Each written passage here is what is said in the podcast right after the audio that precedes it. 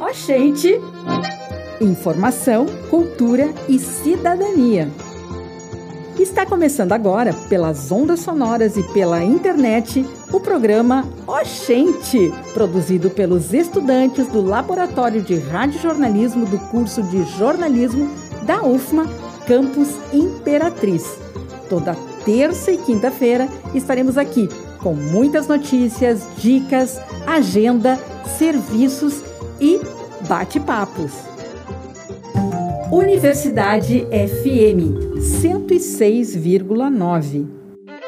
Seja bem-vindo ao universo sonoro da rádio Universidade FM 106,9. Estamos de volta com mais uma edição especial do nosso programa Oxente. Aqui você está prestes a embarcar em uma jornada única, repleta de saberes e experiências. Eu sou Matheus Farias e digo que é um enorme prazer estar com vocês nessa edição. Olá, saudações para você ludovicense, para você imperatrizense e para você que nos escuta de outra parte do Maranhão, do Brasil e do mundo. Eu sou Pedro Sanas e estou muito feliz em ter sua companhia em mais uma edição do Oxente. Agora um pouco de interação. Se você é de outra região do país e está nos ouvindo, deixe um alô no nosso Instagram, audioits. Compartilhe também este episódio se você estiver ouvindo pelo Spotify. Estamos de volta essa semana para apresentar o nosso programa Oxente, com muita conscientização sobre HIV, entrevista especial com o jornalista especialista em moda Yuri Ribeiro, indicação de leitura e a história da música Pais e Filhos interpretada pela banda Legião Urbana. Continue sintonizado! Interesse público. Boa notícia aos concurseiros! foram divulgados os locais de prova do Concurso Nacional Unificado, também conhecido como Enem dos concursos. No Nordeste serão prestigiados 54 municípios para a realização das provas. Destes 54 municípios foram escolhidas nove cidades no Maranhão, sendo duas provas realizadas em Imperatriz. Duas porque uma é intermediária da região de Balsas. Vale ressaltar que a prova está prevista para ocorrer em março de 2024, com diversas vagas para concorrer, com salários que podem chegar até 22 mil reais.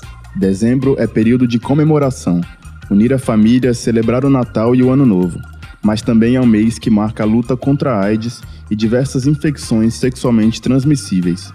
O Dezembro Vermelho é o mês escolhido para alertar sobre a importância da prevenção dessa doença, que foi muito aterrorizadora durante a década de 80 Naquela época surgiram diversos mitos a respeito de sua transmissão, complicando o tratamento e a inclusão de pessoas afetadas. Até hoje não existe uma cura definitiva para a AIDS, mas existem expectativas positivas para que em breve haja uma vacina. Vale lembrar que o diagnóstico precoce faz toda a diferença no tratamento dessa e de outras infecções sexualmente transmissíveis. Anota na agenda. Que tal assistir a uma exposição das obras de Cândido Portinari Imperatriz? O Centro Cultural Tatajuba vai receber a primeira exposição do projeto Portinari no Maranhão. Portinarião, uma exposição de Cândido Portinari no Maranhão, vai trazer aos visitantes a oportunidade de imergir em um universo que entrelaça a riqueza da cultura maranhense com a arte de um dos maiores representantes da alma brasileira, o pintor Cândido Portinari. A exposição conta ainda com elementos cenográficos criados pelo artista Miguel de Souza, que retrata as tradições do estado, como os fofões, o bicho terra, a pipa e o boi. A visitação pode ser feita na Galeria do Tatajuba, próximo à Praça Brasil, no centro de Imperatriz. O Porte Narião fica disponível para visitas até 31 de maio de 2024. Então aproveite e faça essa visita. Proseando!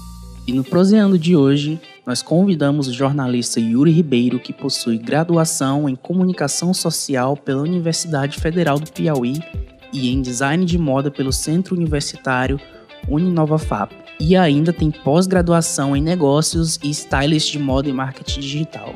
O Yuri é pós-graduando em MBA em Marketing, atualmente é coordenador de redes sociais na Icone Comunicação e é professor de ensino superior do Centro Universitário Uninova FAP no curso de Design de Moda. Tem experiência na área de comunicação e moda, com ênfase em comunicação de moda, atuando principalmente nos seguintes temas: jornalismo, moda, comunicação, produção e fotografia. Yuri, conta pra gente sobre quais são as áreas de atuação de um jornalista de moda E o que te trouxe para essa parte da comunicação? Eu sempre entendi a moda, né, também como um processo comunicacional, né? Então eu fui buscar entender como que a comunicação funciona dentro do, do, setor da moda, dentro da área da moda. E aí a gente pode analisar desde o consumo, desde a escolha, né, ali das peças de roupa no vestir, na montagem de um look, né? Na moda, na verdade, a gente escolhe, a gente conta uma mensagem, a gente conta um texto, narra um texto através desses códigos, desses símbolos, desses signos que a gente escolhe. Então, é, eu fui para o campo da moda e, e buscando entender como que a, a, comunicação se desmembra né, dentro do setor da moda. E para alguém trabalhar né, com a comunicação dentro da moda, além do jornalismo de moda, hoje o digital permite que a gente tenha aí uma gama também de novas profissões e também áreas de trabalho. Né? Então a gente pode estar o tempo todo buscando se inserir através de um trabalho com marcas, um trabalho com a própria comunicação em si, que é, é dar voz né, à, à, à moda e a toda essa engrenagem. Então, as possibilidades de trabalhar dentro da moda hoje são infinitas. Qual é a sua opinião a respeito da moda hoje no Brasil, especialmente no Nordeste? Você acha que existem diferentes tipos de moda no Brasil? No Brasil, a gente, tá, a gente passa por um processo de construção né, da identidade da moda brasileira.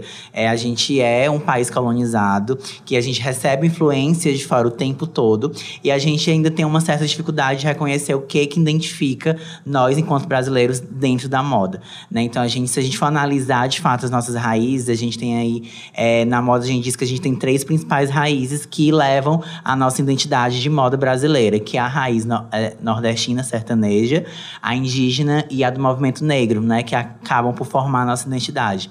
E aí na moda isso é um processo de construção identitária muito recente, né? Ao contrário de alguns países que a moda é super tradicional, secular, a gente tem uma cultura muito recente, até mesmo de incentivo e de produção. Então, esse processo de construção de identidade de moda brasileira, ainda a gente ainda está passando por ele, mas eu acho que hoje a gente já meio que encontra o que é a nossa essência, e dentro do Nordeste principalmente, né? A gente tem aí o fazer artesanal, é, o fazer à mão muito proeminente, e a gente já abraça, abraça e acolhe isso como um diferencial dentro da moda nordestina. Teria como informar e explicar de uma forma simples ao nosso ouvinte como se dá a relação entre moda e comunicação? De que forma interagem e como se influenciam? Olha, a gente pode é, ver essa relação no, no, ato mais simples que é o de se vestir, né? Quando a gente se veste, é, a gente não se veste somente para si. Claro que a gente coloca e se expressa ali através da moda, a partir das nossas escolhas de consumo. Mas quando a gente se veste, a gente quer principalmente, né, a validação do outro, o reconhecimento do outro, que o outro interprete, né, uma intencionalidade que eu coloco nas minhas peças de roupa. Então, todos os dias a gente comunica alguma coisa, né? Ao se vestir, ao sair de casa e a escolher é, tudo que a gente escolhe dentro da moda. Certinho, a gente ouviu o jornalista Yuri Ribeiro. Muito obrigado pela entrevista. Obrigado, gente. Entre livros. Por conta do Dezembro Vermelho, que marca a luta contra a AIDS, a obra desta vez vem relacionada ao tópico. O livro Histórias da AIDS traz histórias reais de pessoas portadoras do vírus HIV e tem uma mensagem de esperança e de que é necessário seguir em frente. Por não ser um tema tão falado, muitas pessoas não têm consciência do impacto físico e mental que a doença pode causar. No livro, os autores dizem que boa parte do percurso que levará à cura da AIDS já foi cumprido. Se essa trajetória fosse uma maratona, poderíamos dizer que, dos 42 quilômetros da prova, falta agora um terço do trajeto. Conquistar a medalha é questão de reunir fôlego e pernas para mais uns 15 quilômetros de corrida. O livro é uma produção da jornalista Nayara Magalhães, em colaboração com o médico infectologista Arthur Timerman publicado em 2015 pela editora Autêntica e pode ser encontrado em estantes virtuais ao preço médio de 50 reais. Boa leitura. Histórias musicais. Você se lembra da canção Pais e Filhos da banda Legião Urbana? Aliás, ela é uma das mais famosas da banda e possui uma reflexão profunda a respeito da vida, da morte e da relação entre pais e filhos. Em 1994, numa apresentação no programa Livre da Rede Globo, Renato Russo, vocalista da banda, revelou que a música se trata de um tema sério, que é o suicídio. Nas palavras do cantor. Escuta, vocês sabem que essa música é sobre suicídio, né? Porque todo mundo pede música da Legião e fica um auê, entendeu? Essa música é muito, muito séria, tipo, me desgasta pra caralho quando a gente toca, entendeu? E as pessoas não percebem. É tipo assim, ela se jogou, da, é sobre uma menina que tem problema com os pais, ela se jogou da janela do, do, do quinto andar e não existe amanhã, sabe? E de repente, assim, eu acho bacana, a gente vai tocar uma música bonita, mas existe um clima em torno de algumas músicas da gente que me assusta, porque de repente fica assim, quer dizer, cada pessoa interpreta a sua maneira. Mas isso é uma música seríssima, é que nem índios.